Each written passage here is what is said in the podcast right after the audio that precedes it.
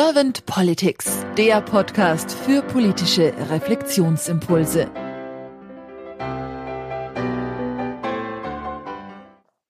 Herzlich willkommen zu einem neuen Podcast von Servant Politics. Mein Name ist Claudia Lutschewitz und ich spreche heute mit Gerhard Radke. Hallo Gerhard. Hallo Claudia. Gerhard, du bist Elektroingenieur und warst 30 Jahre lang in der Energiebranche tätig und seit 2019 bist du selbstständiger Berater rund um das Thema Energiewende, weil du gerne in der Energiewende oder weil du gerne die Energiewende smart machen möchtest. Jetzt bin ich sehr gespannt auf deine Impulse zum Thema Politik. Und wenn du soweit d'accord wärst, dann würde ich mit der ersten Frage starten. Ja, können wir machen. Schieß los. Gerhard, wenn du an Politik denkst und das mal so herz- und hirnmäßig durchwanderst, was ist nach deiner Meinung und Auffassung die Aufgabe von Politik?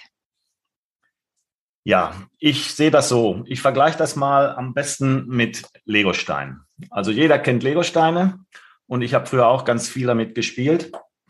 Und so wie es Legosteine gibt, gibt es ja ganz viele verschiedene, Vierer, Dreier, Einser und was es sonst noch alles gibt. So ist das auch in der Politik. Da gibt es nämlich Gesellschaftsbausteine. Und ich sehe das so, dass die Politik, die Politiker, Politikerinnen diese Bausteine zusammenbauen müssen zu einer funktionierenden Einheit. Und wie das auch bei Lego so ist, es, liest, es liegt häufig nicht an den Steinen, dass das nicht schön wird, was man da baut, sondern an dem, der es baut. Also der, der baut, hat es in der Hand, aus den vielen Steinen was Schönes und was Gutes zu machen. Und das ist meiner Meinung nach die Aufgabe der Politik. Mhm. Schönes Bild, schönes Beispiel. Und wenn du jetzt so reflektierst, diese Aufgabe der Politik, wie nimmst du die momentan wahr? Wie nehme ich es wahr? Ich nehme es mit einem gemischten Gefühl wahr.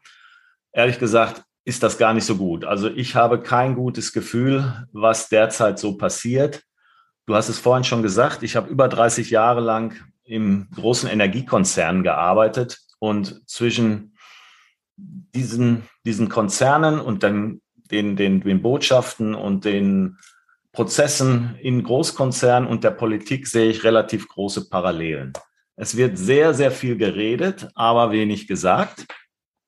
Und im Management denken häufig die Leute an sich selber oder innerhalb ihrer Amtsperiode, was sie alles machen können. Und das ist genau das Problem, was ich heute sehe. Deshalb stehen wir da, wo wir jetzt stehen. Die wirklich wichtigen, nur langfristigen zu lösenden Probleme werden in der Regel nicht angepackt. Bekannt sind sie schon. Also das ist das Thema, aber sie sind auf dem Zeitstrahl nicht in der Amtsperiode der jeweiligen Verantwortlichen und deshalb packt sie keiner an.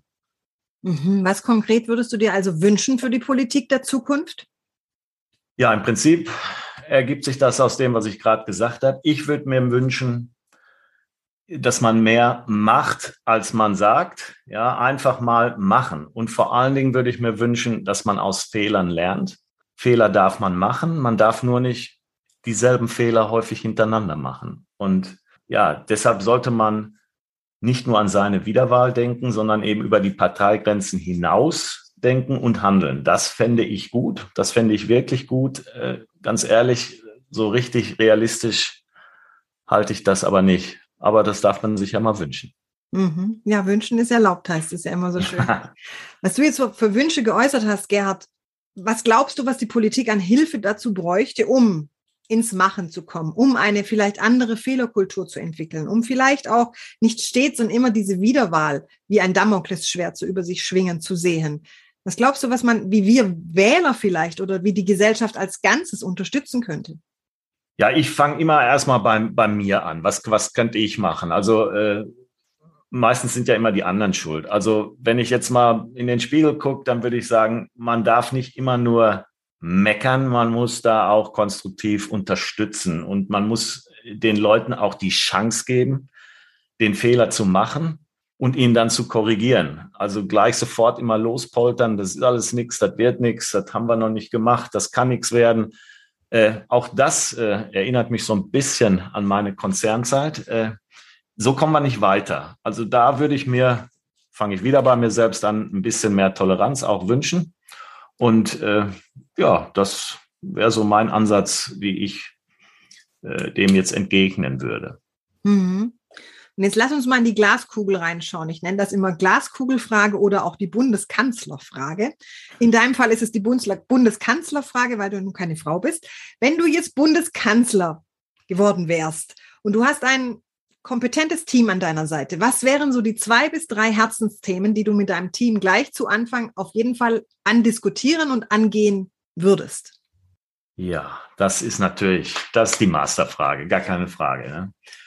Äh, vielleicht noch ein Satz zuvor. Ich, ich, ich vergleiche das. Ich habe vorhin die Lego-Steine genommen. Jetzt nehme ich noch mal einen anderen Vergleich mit dem Bundeskanzler. Das ist so wie mit den Bundestrainern. Im Stadion sitzen auch immer, äh, naja, im Moment nicht, aber wenn die Stadien gefüllt sind, 30, 40, 50.000 Bundestrainer und Bundestrainerinnen.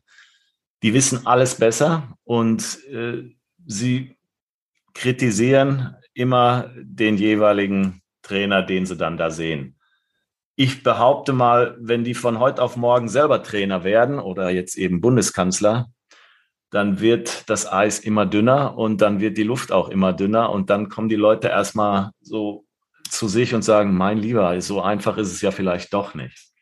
Aber um jetzt die Frage zu beantworten, was würde ich machen?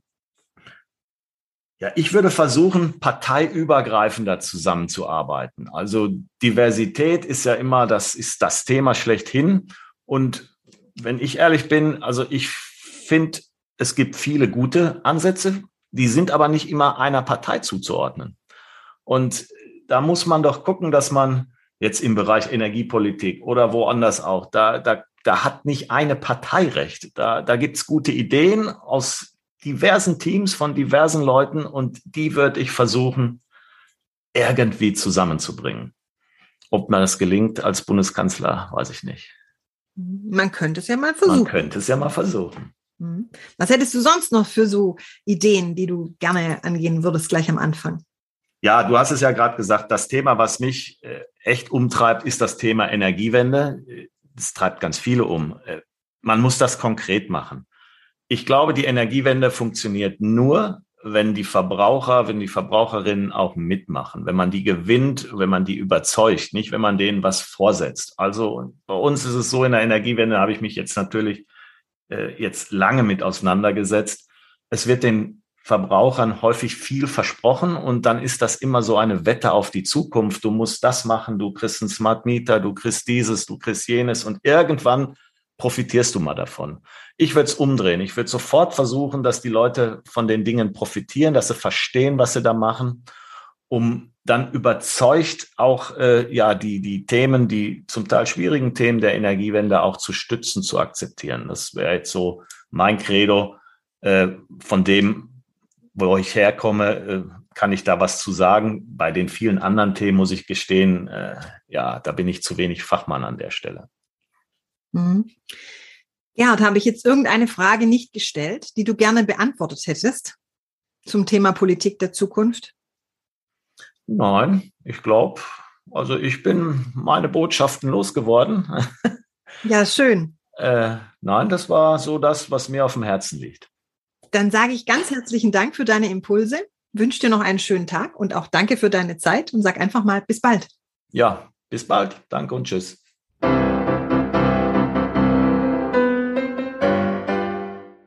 Servant Politics gibt's auf Spotify, Apple Podcasts und überall, wo es Podcasts gibt.